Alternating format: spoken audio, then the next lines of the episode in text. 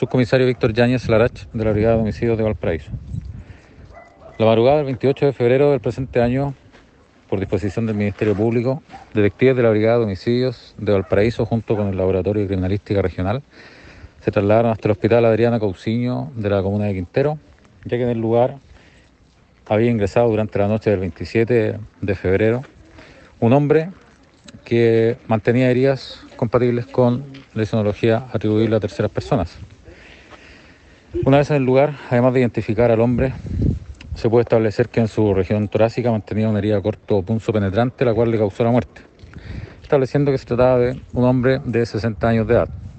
oriundo de la comuna de Quintero. Conforme a empadronamientos e indagatorias realizadas por la Brigada de Homicidios, se puede establecer el sitio de suceso donde se desarrolló este hecho, logrando identificar y situar en el lugar al autor del mismo.